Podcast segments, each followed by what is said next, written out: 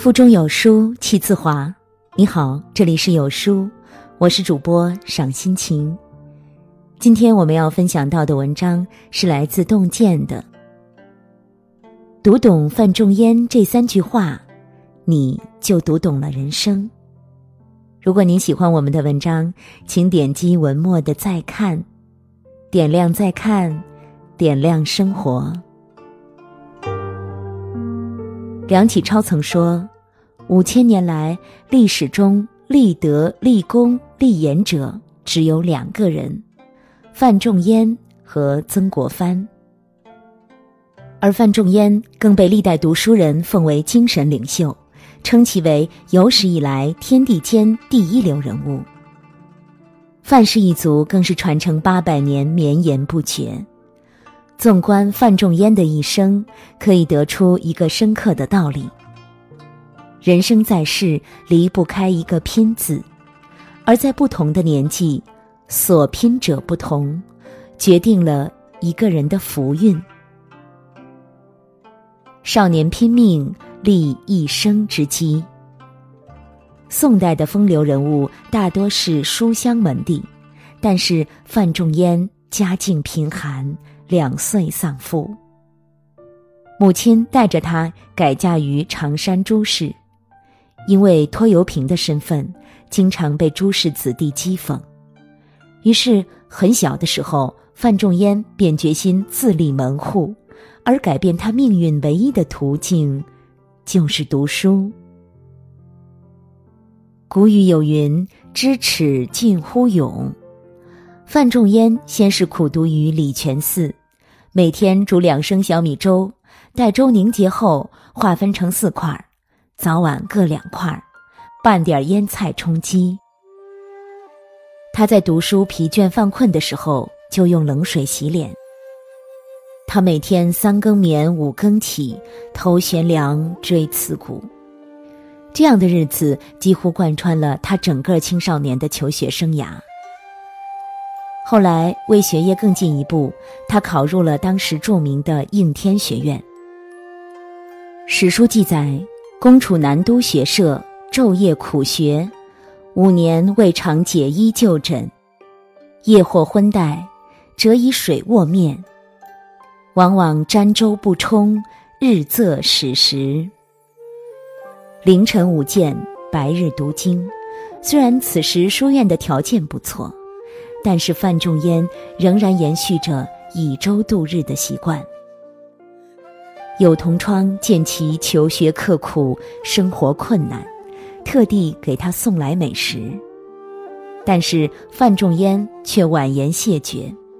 他说：“我已安于华州歌姬的生活，担心一享受佳肴，日后就咽不下粥和咸菜了。一箪食，一瓢饮。”在陋巷，人不堪其忧，回也不改其乐。孔子当年称赞颜回的这句话，也许用在范仲淹身上更加合适。他来书院的目的是读书，不是享乐。一次，真宗皇帝途经应天府，众学子呼朋引伴，欢呼雀跃着去看龙颜。有一个同学叫范仲淹。而范仲淹却不为所动，笑着说了一句：“将来再见也不晚。”然后继续埋头苦读。后来的事情我们都知道了。当范仲淹成为天子门生的时候，那些千方百计见了真宗一面的同学，大多没能再次出现在皇帝面前。吉鸿昌曾说：“路。”是脚踏出来的，历史是人写出来的，人的每一步行动都在书写自己的历史。年少气盛，无所畏惧，正是拼命的年纪。这个时候，我们天资差不多，阅历也相仿，谁努力的更多，坚持的更久，谁就能从平凡变成超凡。中年拼得做人之上品，长白一寒如，明灯二霁余。人到中年，范仲淹终于熬过了生命中最艰难的时光，金榜题名，身居庙堂。但是，一个人站得越高，越要看远。范仲淹在给儿子的家书中写道：“当见大节，不必切论曲直，取小名招大回矣。”人到中年，范仲淹更讲究为人处事的德行，告诫儿子，其实也是在时刻警示自己，不能因为眼前的利益而不顾品行和节操。仁宗少年登基，刘太后长久把持朝政，朝野上下怨声载道，但是在刘太后面前却噤若寒蝉。唯独范仲淹直言上谏，陈述利弊。然后范仲淹被贬。刘太后去世后，范仲淹被仁宗召回。可是刚回来没多久，范仲淹又和把持公器、结党营私的宰相吕夷简杠上了。自反而缩，虽千万人吾往矣。范仲淹再次谏言，再次卑贬。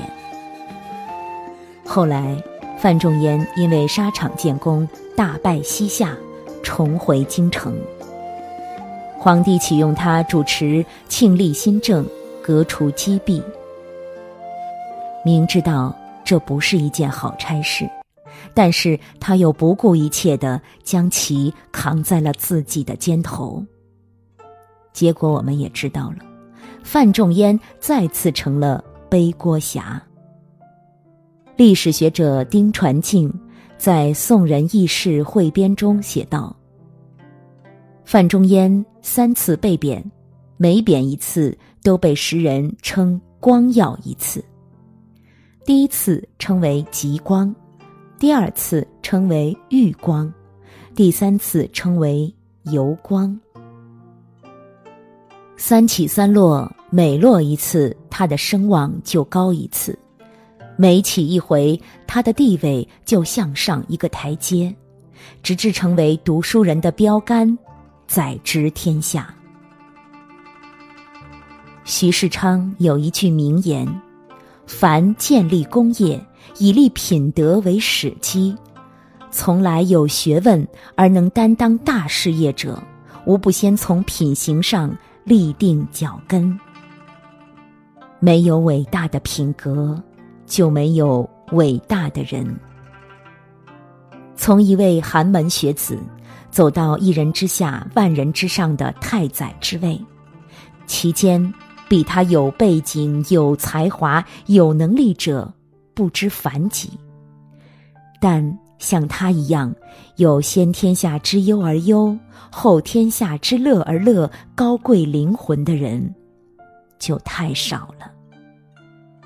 中年是建功立业的时候，但一个人攀得越高，越需要德行的支撑，才不会跌得越惨。晚年拼运，养子孙之福。从庆历新政中解脱出来的范仲淹，不再有扭转乾坤的权势，却在晚年迎来了人生最大的福运。因为物产丰富，交通便利，从宋朝初期起，邓州就是宋朝老干部的养老圣地。当时朝廷有明文规定，对国家有恩。或者是年过七十退休的官员，都可以去邓州养老，一面继续发挥余热，一面颐养天年。像开国元勋赵普、状元宰相苏轶简、铁腕强项寇准，都曾在邓州安度晚年。人生暮年，范仲淹也来到了这里。这么多年，范仲淹一直为国为民劳心劳力，和家人聚少离多。而从这一刻开始，他终于可以享受天伦之乐。每天除了养花种草、含饴弄孙，最大的乐趣就是教育子嗣。在他的悉心教导下，四个儿子全部学以成才。长子范纯佑历任监主簿、司竹监，次子范纯仁官至北宋宰相，三子范纯礼担任过礼部侍郎，四子范纯粹成为了户部侍郎。而且四个儿子忠孝仁义尽皆入传，加上范仲淹传，一门父子五传传世，光耀门楣，千古流芳。范仲淹曾写过一篇《替银灯与欧阳公席上分题》，虽是游戏之作，却将人这一生说得通透。昨夜。因看蜀志，笑曹操、孙权、刘备，用尽机关，徒劳心力，只得三分天下。屈指细寻思，争如共，刘伶一醉。人世都无百岁，少痴似老成求翠，只有中间蝎子少年，人把浮名牵系。一品与千金，问白发如何回避？每个人的生命都是有期限的，年轻时血气重，精力旺盛，理应努力拼搏。随着年龄的增长，血气渐衰，此时无需千方百计的耗费心力折腾了。人们常说，晚年是享受福运的时候。而这福运也是曾经努力挣来的。范仲淹晚年远离了朝堂的纷纷扰扰，回归家庭，父慈子孝，家庭和睦，不仅培养出了合格的继承人，也为国家输送了优秀的人才。此后八百年，范氏一族谨遵范仲淹的教诲，名人辈出，绵延不绝。人生至此，夫复何求？范仲淹祠前有这样一副对联：“甲兵负于胸中，一代功名高宋氏。忧乐关乎天下，千秋祖斗重苏台。少年拼命，中年拼德，晚年拼运。”范仲淹身体力行的三句话，不仅自己一生精彩，也为一个家族开创了百世基业。如果你在人生的旅途中感到些许迷茫，不妨读一读范仲淹。